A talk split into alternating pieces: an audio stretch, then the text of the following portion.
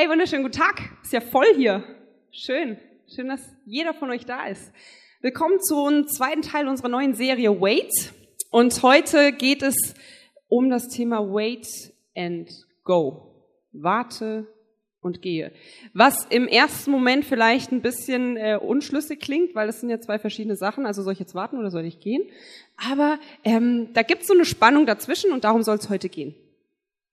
Und am Anfang möchte ich euch mal erzählen von einem ähm, Pfarrer, der vor einigen Jahren ähm, so durch den Wald ging zu seinem morgendlichen Spaziergang und er wollte die Vögel zwitschern hören und hat gesagt, ich verbringe jetzt Zeit mit Gott, ich laufe durch den Wald wie jeden Morgen und hat aber an diesem einen Morgen gedacht, ich gehe heute mal einen anderen Weg. Ich gehe mal querfeldein und schau mal, was da hinten so im Wald los ist. Hat er gemacht und er geht und er geht und er geht und irgendwann merkt er, der Boden ist ein bisschen sumpfig und er versinkt irgendwann immer mehr in so einem Moor. Aber er ist ja ein Pfarrer und deswegen glaubt er ja an Gott. Und was er gemacht hat, ist, er hat gesagt, ähm, ich komme hier gerade nicht mehr alleine raus, weil ich bin schon bis zu den Knien drin. Ähm, ich bete, weil ich glaube ja, dass es einen Gott gibt, der mich hier rausholen kann. Und ich bete und Gott wird ein Wunder schenken. Und er betet und er betet und er betet. Und zehn Minuten später kommt ein Feuerwehrmann vorbei, der zufällig aus seiner Kirche ist. Und dieser Feuerwehrmann sieht ihn und sagt, hey, Herr Pfarrer, Sie sind ja im Moor, brauchen Sie irgendwie Hilfe? Ich bete. Gott wird mich hier rausholen. Danke, aber geh ruhig weiter. Gut, der Pfarrer, immer noch in seinem Moor und singt immer tiefer, immer tiefer. Und irgendwann ist er bis zu den Hüften drin. Und so langsam kommen so kleine Zweifel, aber er sagt, nein, ich glaube immer noch an Gott. Ich glaube immer noch, dass er Wunder tut. Ich glaube immer noch, dass er mich hier rausholen kann. Fünf Minuten später kommt wieder jemand aus seiner Kirche vorbei. Hat einen Abschleppwagen dabei, zufälligerweise, und ein Abschleppseil. Herr Pfarrer, ich könnte sie doch einfach hier rausziehen. Nein, ich bete. Hast du keinen Glauben, Bruder? Und er betet weiter. Der Mann mit dem Abschleppseil geht weiter. Und der Pfarrer ist irgendwann versunken. Im Himmel steht er vor dem Herrgott und sagt, Gott, ich habe dir so lang treu gedient. Es war nicht einfach als Pfarrer in meiner Kirche. Ich habe so vertraut, dass du mir hilfst. Warum hast du mir nicht geholfen? Und Gott sagt, hey, mehr als zweimal jemanden vorbeischicken, der dich rausholt, kann ich auch nicht. Und vielleicht kennst du solche Situationen in deinem Leben, dass du in so einem wie so ein Sumpf versunken bist und du wartest und du wartest und du wartest und du hast diesen Glauben und du sagst, nein, Gott wird mir helfen, Gott wird mir helfen. Und ich glaube, manchmal verpassen wir diese helfende Hand, die Gott uns hinhält, dass wir rauskommen. Und hinterher ist es immer leicht zu sagen, Gott, warum hast du mir nicht geholfen? Dieser Pfarrer hat gewartet und gewartet und gewartet und hat den Moment verpasst. Und ich kann mich nicht so ganz reinversetzen, weil ich hasse warten.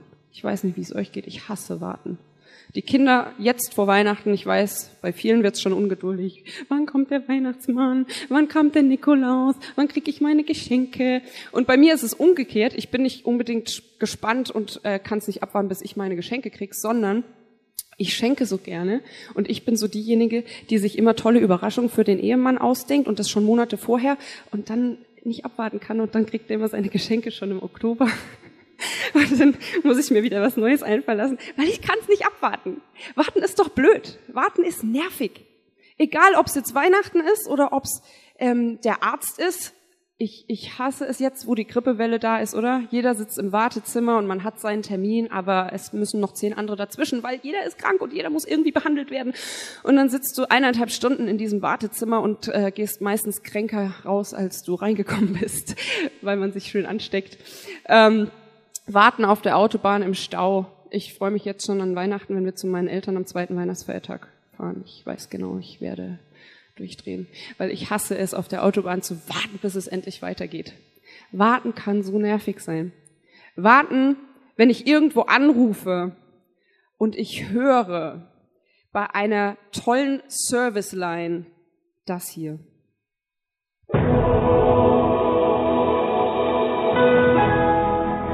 Bitte bleiben Sie am Apparat. Wir verbinden Sie so schnell wie möglich. Thank you for holding. We will connect you as soon as possible.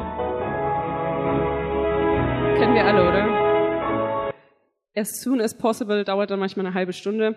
Ich habe dann schon längst aufgelegt und noch fünfmal angerufen in der Hoffnung, dass ich dann endlich durchkomme. Warten kann total nervig sein.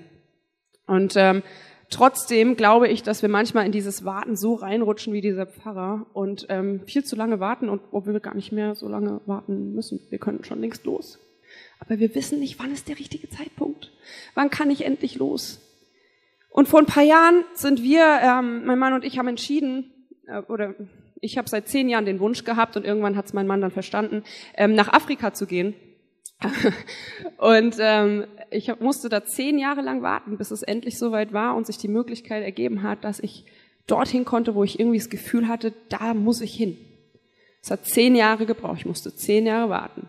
Und als wir dann endlich unser Visum beantragt haben, Flug schon gebucht, wir haben schön unsere Pläne gemacht, dann und dann geht der Flug, dann und dann kommen wir da an, dann und dann geht das Internship los, dann und dann sind wir da und da. Hat sich die südafrikanische Botschaft aber gedacht, och, ihr habt schön eure Pläne gemacht, aber wir nicht. Wir geben euch das Visum einfach mal nicht. Das haben wir erst rausgefunden, als Nathanael einen Tag bevor der Flug gegangen wäre, zum Konsulat gefahren ist, um persönlich darum zu bitten, dass wir endlich mal unseren Pass zurückbekommen, der schon seit drei Monaten dort lag. Und die südafrikanische Botschaft hat sich gedacht, nö, wir behalten den Pass mal noch ein bisschen. Ähm, ihr seid ja selber schuld, wenn ihr einen Flug bucht und kein Visum habt. man kriegt allerdings erst das Visum, wenn man einen gültigen Flug gebucht hat. Also irgendwie ein bisschen komisch. Auf jeden Fall ähm, mussten wir den Flug umlegen und nochmal zwei Wochen warten. Und es war für mich das allerletzte. Ich habe zehn Jahre gewartet, bis es endlich losging. Dann musste ich monatelang warten, bis ich endlich höre, ob ich das Visum krieg. Und dann musste ich nochmal warten, bis ich überhaupt meinen Pass zurückbekomme. Und es hat mich echt viel Kraft gekostet. Und ich glaube, warten kostet oft Kraft. Warten kostet Motivation. Und warten kostet manchmal sogar Vision. Weil ich hatte irgendwann keine Lust mehr. Ich habe irgendwann gesagt, wenn die Blödmänner mich nicht wollen, dann gehe ich halt nicht. Bleibe ich halt hier. Bin dann aber doch gegangen, war auch gut so. Aber manchmal ist es dieses Warten, was uns alles kostet. Und wir wollen losgehen und wir sind in dieser Haltung und, und, und, und wann kann ich los, wann kann ich los, wann kann ich los? Und irgendwann kommt dieser Startschuss nicht und irgendwann kriegst du Muskelkrämpfe und denkst, äh, okay, ich setze mich jetzt halt mal hin und warte ewig. Und manchmal kommen dann eben diese, diese Pläne, die komplett durchgeschmissen werden, wie jetzt bei uns mit dem Visum. Wir haben unsere Pläne gemacht, aber lief dann hinterher doch anders. Und so ähnlich glaube ich, wie ich mich gefühlt habe, als ich auf mein Visum warten musste und es dann hieß, ja, doch nicht, Edgy Badge, wartet mal noch zwei Wochen, ähm, muss ich vielleicht Josef gefühlt haben. In der Bibel haben wir die Geschichte von Josef und ich bin mir sicher, selbst wenn hier keiner von Jesus gehört hat, Maria und Josef hat jeder schon gehört. Und Maria und Josef mussten nach Bethlehem, um zu einer Volkszählung zu gehen. Die erste Volkszählung, die je festgehalten wurde. Ähm, damals musste geguckt werden, wie viele Leute haben wir denn in unserem Reich. Und Josef musste zu seinem Geburtsort und ist mit Maria nach Bethlehem. Und der Plan, bin ich mir ziemlich sicher, der Plan, den Josef hatte, war, okay, wir müssen jetzt irgendwie nach Bethlehem von Nazareth, das ist ein paar Tagesreisen mit dem Esel, gut, laufen wir hin. Ähm, wir sind da, wir lassen uns zählen. Wenn wir Pech haben, kommt das Baby da zur Welt, kriegen wir auch schon irgendwie hin und dann halt wieder zurück. Wir wissen, Josef war Zimmermann, der hat sicher, wenn er so drauf war wie ich, schon sobald er wusste, dass er da zu dieser Volkszählung musste, Pläne gemacht, wer übernimmt meine Zimmerei in dem Moment, ähm, wer kann meine Aufträge übernehmen, hat vielleicht noch einen schönen Brief geschrieben für seinen Gesellen, wo drauf stand das und das und das hast du zu tun, ich bin in zwei Wochen wieder da, bis dahin läuft das alles. Und dann ist aber Folgendes passiert. Josef und Maria sind in Bethlehem, das Jesuskind ist geboren, und dann lesen wir im Matthäusevangelium Kapitel 2, wir wissen, die Sterndeuter waren da, die drei Kaspar, Melchior und Balthasar, wie wir sie so schön genannt haben. Und da steht, als die Sterndeuter abgereist waren, erschien Josef im Traum ein Engel des Herrn und sagte, steh auf, nimm das Kind und seine Mutter und flieh nach Ägypten.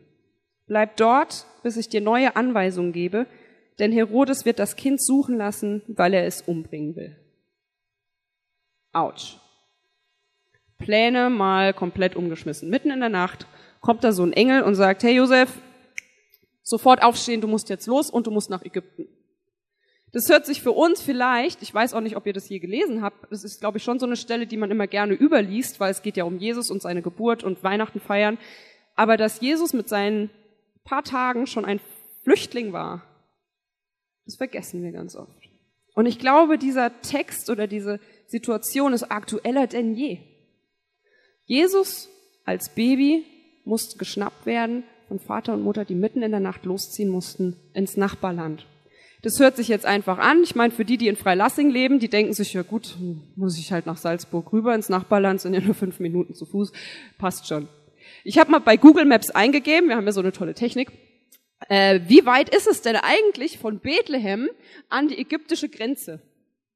Und äh, jetzt muss man mal bedenken, das ist das, was ich heute eingegeben habe. Ähm, witzig oder interessant war für mich schon mal, über Gaza ging's gar nicht. Ich konnte keinen Weg durch Gaza gehen. Bei Gaza hat's gestoppt und dann muss man wieder eine neue Route eingeben, weil es ist eben nicht so einfach, zu Fuß durch, Gaza, durch den Gazastreifen zu kommen. Also habe ich eine andere Route gewählt und habe mir gedacht, gut, hier ist jetzt einfach mal die Grenze. Ich weiß noch, wir wissen nicht, wohin Josef musste. Steht nur da nach Ägypten. Das kann jetzt mitten in der Pampa sein. Es kann wüstes Land sein, da kann nichts sein, aber das ist jetzt mal so die Grenze, die heute existiert. Jetzt mal angenommen, Josef musste zu Fuß dorthin. Das wäre jetzt einfacher Weg, ohne Pausen, ohne Baby, was schreit, ohne Frau, die gerade erst ein Kind geboren hat und noch Wochenfluss hat, nur mal so zur Info. 31 bis 33 Stunden. Ich bin sicher, die sind damals auch irgendwo an einem Fluss entlang oder an einem See entlang, weil Wasser musste man auch haben. Die hatten ja kein Proviant dabei. Das war ja nicht der Plan, dass die jetzt mal eben noch nach Ägypten müssen. Habt ihr das Bild? Ist nicht so einfach. Und das kriegt Josef mal eben mitten in der Nacht gesagt, hey, ähm, geh mal nach Ägypten. Und dann kommt jetzt noch der Clou, da wird nicht gesagt, geh nach Ägypten für drei Monate. Es wird auch nicht gesagt, geh mal nach Ägypten für eine Woche. Ähm, ich werde diesen Herodes, der Jesus umbringen will, werde ich mal kurz killen und dann kannst du wieder kommen. Steht nicht da. Es steht da, bleib dort, bis ich dir neue Anweisungen gebe. Das kann morgen sein, es kann nächste Woche sein und es ist eigentlich so eine tolle Ansage wie Herzlich willkommen. Leider sind alle unsere Mitarbeiter im Gespräch. Wir werden sie so schnell wie möglich verbinden. Aber Josef hat eine Sache gemacht. Er ist losgegangen, weil er das Leben seines Kindes von Jesus schützen wollte. Hat er gehorcht und ist mitten in der Nacht los.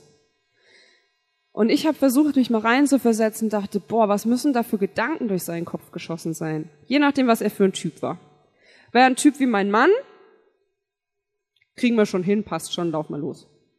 War ein Typ wie ich?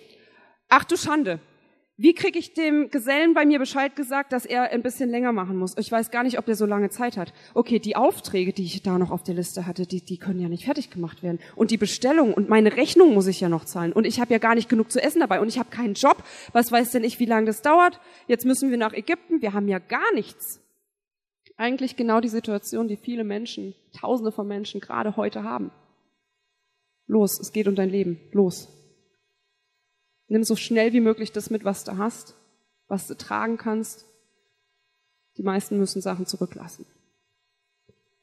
Und Josef war dann in Ägypten. Und ähm, wenn man sich, kann ich jetzt gar nicht lange ausholen, aber wenn man sich ein bisschen ähm, mit den Geschichtsbüchern auseinandersetzt und ähm, es ist erwiesen, dass Herodes gelebt hat und es ist auch erwiesen, dass er irgendwann gestorben ist, sind viele Sachen, die dafür sprechen oder die faktisch deutlich sind, dass das alles zu diesem Zeitraum stattgefunden hat. Es ist auch wissenschaftlich erwiesen, dass es den Stern von Bethlehem gab im Übrigen. Geht mal in ein Planetarium und schaut euch das mal an, sehr interessant. Dann wissen wir, dass Herodes circa zwei Jahre nach der Geburt von Jesus gestorben ist. Das wissen wir heute. Das wusste Josef damals nicht. Aber wir wissen heute, aha, Josef sollte dort bleiben. Das lesen wir eben auch im Matthäus-Evangelium ähm, genau, Kapitel 2, Vers 14 ging es weiter. Da stand Josef mitten in der Nacht auf und machte sich mit dem Kind und dessen Mutter auf dem Weg nach Ägypten. Und dann steht in Vers 15, dort blieb er bis zum Tod des Herodes. Dort blieb er bis zum Tod des Herodes. Das heißt, Herodes ist zwei Jahre später gestorben, also waren sie zwei Jahre in Ägypten. Zwei Jahre, ohne zu wissen, ob es wirklich zwei Jahre dauert, zwei Jahre ohne irgendeinen Plan. Und ich glaube, Josef war in dieser Situation vielleicht gerade am Anfang, an jedem Tag, okay, vielleicht kommt der Engel heute Nacht und wir müssen morgen wieder los. Es lohnt sich ja vielleicht gar nicht, einen Job zu suchen. Es lohnt sich vielleicht gar nicht, sich hier jetzt niederzulassen, weil morgen können wir vielleicht wieder los. Aber vielleicht hat er dann irgendwann auch gedacht, okay, jetzt ist langsam zwei Monate rum. Ähm, irgendwie muss ich mich hier wohl einrichten. Aber ich glaube, Josef hat eine ganz wichtige Sache gemacht. Er hat darauf vertraut und gewartet, bis Gott wieder zu ihm gesprochen hat. Und ich glaube, das ist der Knackpunkt und das ist diese Spannung zwischen wait, warte und go, gehe. Es kann sein, dass Gott mal sagt, warte. Warte hier, ich gebe dir neue Anweisungen. Und dann ist es an uns, wie wir reagieren. Wir können einen KitKat nehmen, have a break, have a KitKat. Ich habe das immer nur gemacht, damit ich vorne essen kann. Ich habe immer was zu essen oder zu trinken hier vorne. Ist euch das mal aufgefallen? Ist cool. Have a break, have a KitKat. Jetzt wartest du halt erstmal, machst eine Pause und dann kriegst du neue Anweisungen. Kann man machen, ist auch gut so. Das Problem ist aber, was, ist, was passiert, wenn wir keine Anweisungen bekommen?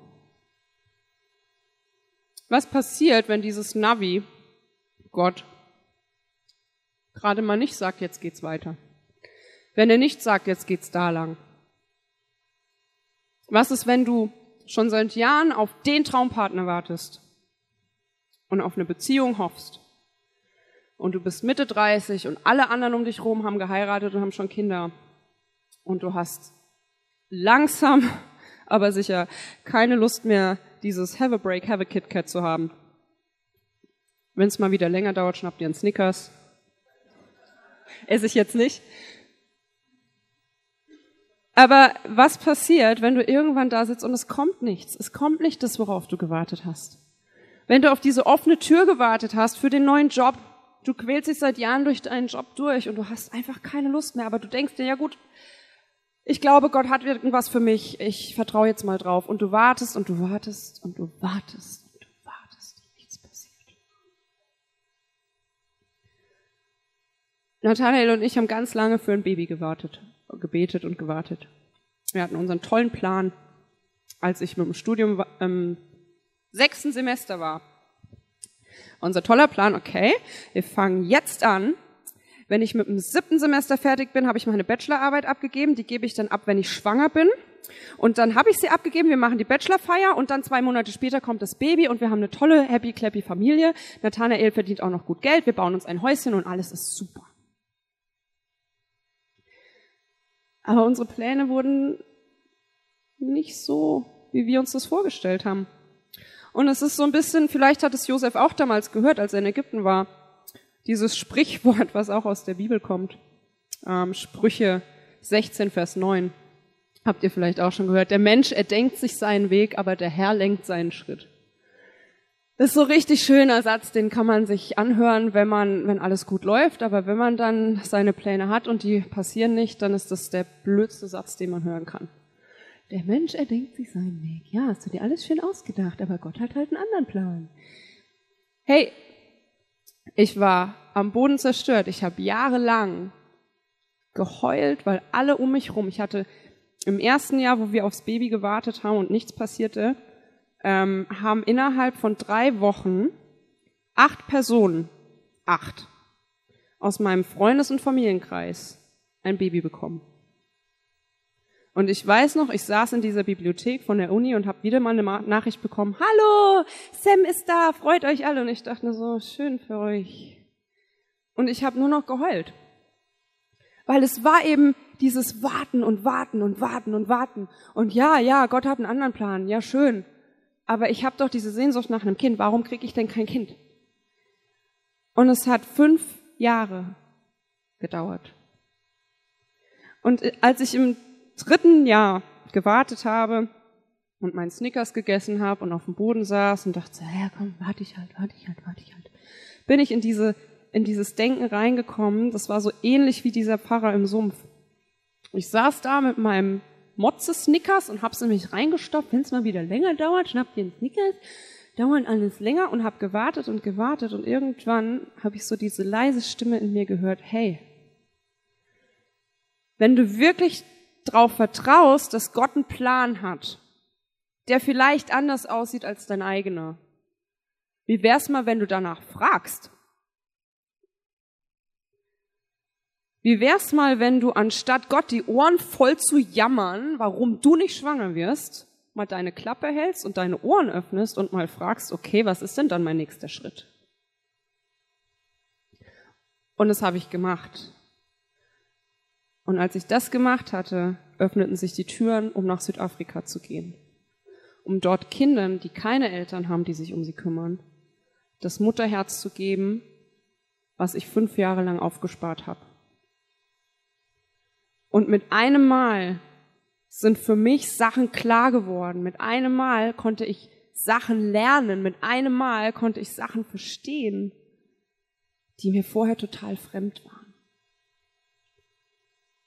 Und als wir in Afrika waren, war es genau das Gleiche. Plan war, wir gehen ein Jahr. Nach einem halben Jahr war das dieses, du machst dir deinen Plan, äh, du machst dir deine, deine Wege, aber Gott macht einen anderen Plan. Bleibt man noch ein Jahr. Und genau wie bei Josef kam bei mir direkt Gedanken. Oh Moment, wir haben Sachen nur für ein Jahr geplant gehabt. Ähm, äh, wir haben keine Finanzen, wir haben nicht genug Spender, die haben nur gesagt, sie wollen für ein Jahr spenden. Jetzt sollen wir ein zweites Jahr hier bleiben. Wie soll das alles funktionieren? Als wir das zweite Jahr in Südafrika waren, kam wieder ein neuer Plan, den wir uns nicht ausgedacht hatten. Mit einem Mal diese Idee, wie wär's, wenn ihr nicht zurück nach Freiburg geht, sondern ganz neu anfangt in Salzburg. Salzburg. Ich kenne keinen. Wir haben keinen Job. Wir haben zwei Jahre kein Geld verdient. Wir haben keine Wohnung. Wir haben kein Auto. Wir haben gar nichts. Aber wir haben gesagt, wir wollen nicht in dieses Warten rein, so dieses, ja, es dauert länger und ich warte und ich warte und ich verpasse dann vielleicht diese reichenden Hände oder diesen Feuerwehrmann oder dieses Abschleppseil, was mir gereicht wird und versink in meinem Sumpf. Das wollten wir nicht machen. Sondern wir haben bewusst gesagt, okay, wir machen es so wie Josef. Wir sind bereit zu warten und sind bereit zu gehen. Wir bleiben in dieser, okay, es könnte losgehen Haltung, aber wir werden nicht bequem dabei, sondern wir nutzen die Zeit des Wartens, um zu gucken, was ist denn stattdessen dran. Die Zeit, die wir warten mussten, bis ich schwanger wurde, haben wir genutzt, um zu sagen, okay Gott, was ist stattdessen dran? Wie soll ich diese Zeit nutzen? Die Zeit, wo wir dann in, in Kapstadt waren, ähm, wo es hieß, wir sollen jetzt oder wir dürfen nach Salzburg, es ist ja eigentlich echt eine schöne Stadt, es ist schön hier zu sein, ähm, wir dürfen nach Salzburg, da ist dann auch die große Frage, okay, wie verbringen wir jetzt die Zeit? Wir wussten, wir gehen, wir waren aber noch in Kapstadt, hey, wir waren in Kapstadt, also Konzentration noch auf hier, das, was wir hier zu tun haben und darauf vertrauen, dass Gott diesen Plan ein bisschen größer sieht als wir. Das ist ein kleiner Ausschnitt aus Salzburg, aber ich glaube, Gott hat einen viel größeren Plan und er sieht die Wege, er sieht, wo ist eine Sackgasse, er sieht, wo ist eine Einbahnstraße, er sieht, wo ist ein Stoppschild. Und ich glaube, wenn wir sagen, der Mensch erdenkt sich seinen Weg, aber Gott lenkt seinen Schritt. Es ist so ein bisschen wie das Bild eines Navis. Ich glaube, Gott möchte für uns wie so ein Navigationsgerät sein. Nicht ein billiges, nicht eins, was nach zwei Jahren, wenn die Garantie abgelaufen ist, kaputt geht. Nicht eins, was ständig Updates braucht, sondern was immer abgedatet ist. Gott möchte so ein Navigationssystem sein und bietet uns an zu sagen, pass mal auf, ich weiß, wo es lang geht, vertraust du mir? Vertraust du mir, wenn du an der roten Ampel steht, stehst und die Ampel ist rot, vertraust du mir, dass es sinnvoll ist, gerade zu warten?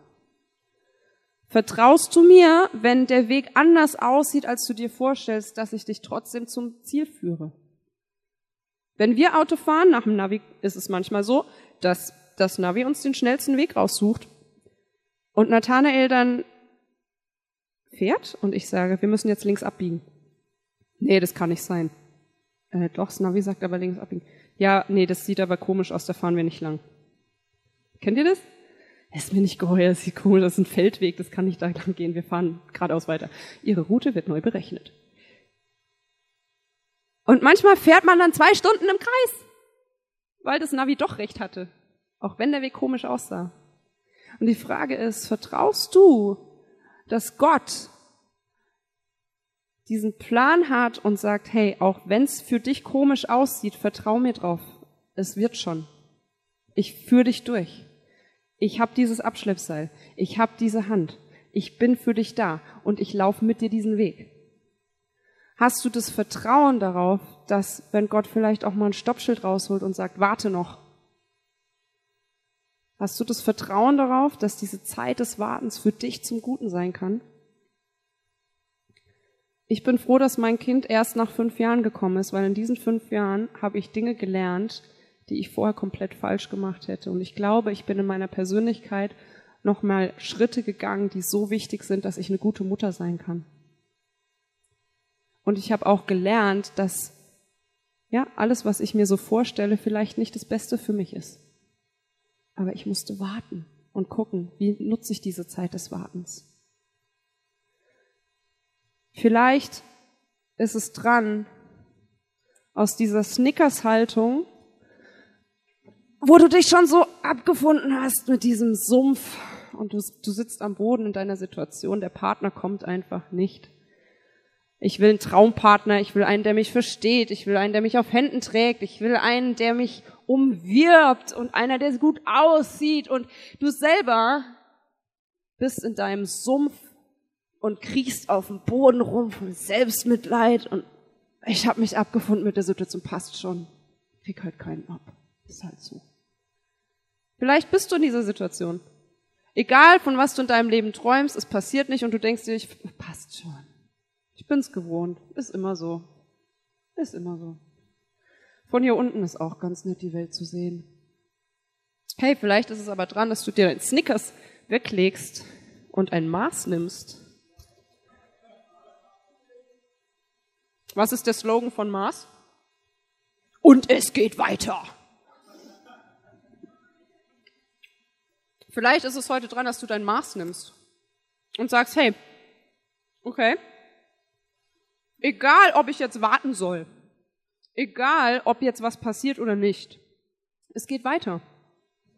Ich stehe auf und ich bin in meiner Ich bin Bereithaltung. Ich bin bereit. Egal was Gott mir jetzt sagt. Wenn ich jetzt dahin soll, dann gehe ich dahin. Im Übrigen, Habt ihr vorhin alle schön mitgesungen? And I will go, go, go, wherever you lead me. Habt ihr schön mitgesungen? Gott nimmt sowas ernst. Wirklich? Gehst du wirklich dahin, wo Gott dich hinruft? Bist du ein Josef, der nachts aufsteht, wenn ein Engel kommt und sagt, hey, ab sofort nach Ägypten? Bist du ein Josef, der aufsteht und sagt, okay, alles klar, bist du ein Josef, wenn Gott sagt, jetzt warte mal hier, bis weitere Anweisungen kommen? Kann dir nicht sagen, wie lange es dauert, aber es kommen noch Anweisungen. Bist du ein Josef, der sagt, alles klar, dann warte ich. Du weißt schon warum. Oder versinkst du in deinem Moor, weil du darauf wartest, dass Gott doch endlich was tut und was sagt und er redet schon die ganze Zeit aber du hörst es einfach nicht. Ich möchte dich echt ermutigen, weil ich glaube, dass da ein Gott ist, der diesen Plan hat. Und wenn es heißt, Gott führt unsere Schritte, dann heißt es nicht, dass wir Marionetten sind und er uns hinprügelt und wir wie so Roboter durchs Leben gehen, sondern Gott sagt, hey, wenn du möchtest, dann bin ich dein Navi. Wenn du möchtest, zeige ich dir, wo es lang geht. Wenn du möchtest, sage ich dir, was dein nächster Schritt ist. Wenn du möchtest, möchte ich dein Gott sein, dem du vertrauen kannst. Wenn du möchtest. Es liegt an dir. Und vielleicht fällt es dir schwer, weil du diesen Gott überhaupt nicht kennst. Warum sollst du jemandem vertrauen und dich von ihm führen lassen, wenn du ihn nicht kennst? Möchte ich dich auch ermutigen, nimm dein Maß, es geht weiter und geh den ersten Schritt. Der erste Schritt ist, dass du heute hier bist. Voll cool. Wir sind eine Kirche, Haus Gottes, möchten dich bekannt machen mit Gott. Wenn du Fragen hast, komm auf Christoph zu, komm auf mich zu, komm auf Daniel zu, der die Band leitet. Geh zu jemandem vom, vom Welcome-Team, stell deine Fragen. Und wenn du neugierig bist, rauszufinden, wer dieser Gott ist, mach dich auf den Weg, Schritt für Schritt. Du musst nicht losrennen, du musst keinen 500 Meter Sprint hinlegen. Der erste Schritt zählt und der erste Schritt kann jetzt sein, dass du in den nächsten Songs aus, aushältst und da sitzt und denkst, okay Gott, ich strecke mich aus nach dir. Das eine Lied, was wir singen wollen, heißt Waiting Here for You. Ich warte hier auf dich. Und manche von uns heben dann die Hände, weil in dem Text heißt es, Waiting here for you with our hands lifted high in praise. Ich warte hier auf dich mit meinen Händen, die erhoben sind, um dich anzubeten. Und dieses Händeheben kann verschiedene Haltungen innerlich ausdrücken. Es kann ausdrücken, Gott, ich erhebe dich über meine Umstände. Du bist größer als meine Umstände. Man kann auch auf die Knie gehen, das machen wir Europäer nicht so gerne, weil das ist ja eine Erniedrigung. Aber das Händeheben ist sozusagen das andere. Du hebst Gott größer als das, was um dich rum ist. Deine Sorgen, deine Probleme, deine Fragen, diese Situation, warum du nicht vorwärts kommst. Gott ist größer und du drückst es mit deinen Händen aus. Es kann auch heißen, dass du dich ausstreckst wie ein Kind nach seinen Eltern und sagst, Gott, ich strecke mich nach dir aus. Ich möchte, dass du mich zu dir ziehst und mir zeigst, was dein Plan ist. Dann nutze jetzt diese Zeit, um das vielleicht für dich körperlich auszudrücken, indem du die Hände hebst, indem du auf die Knie gehst und sagst, okay, ich lege meine Pläne ab. Ich habe Pläne, aber ich vertraue dir, dass du einen besseren Plan hast. Du kannst zum Gebet gehen, wir haben das Face-to-Face-Team. Die beten für dich, wenn du da Hilfe brauchst, einen Schritt zu gehen. Aber ich will dich ermutigen, geh den ersten Schritt und sag Gott, okay, pass auf, ich glaube, dass du einen guten Plan hast, ich glaube, dass du meine Schritte lenkst. Und ich glaube, dass ich mit dir ans Ziel komme. Heil mit Verletzungen, die ich vielleicht von mir getragen habe, die aber geheilt werden, mit einer Hand, die mich führt.